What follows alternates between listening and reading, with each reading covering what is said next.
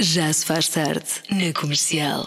E agora, adivinha, há uma coisa que acontece às duas da tarde de 26 de dezembro, o que é? Muita gente diz eh, que se enchem as lojas para trocar presentes, mas também há quem diga outras coisas.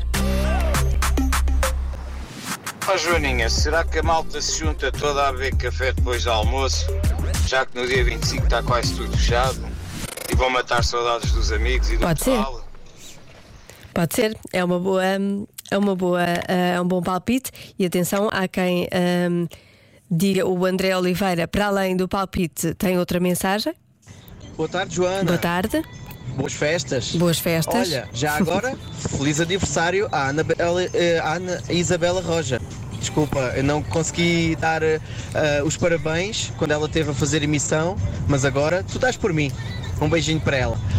À Estão dados os parabéns. Beijinhos, Ana Isabela Roja. o que é que acontece às duas da tarde, dia 26? Eu acho que é a hora que a malta deita os presentes que não gostou para o lixo. Olha, beijinhos e boas festas. Um bom Natal a todos.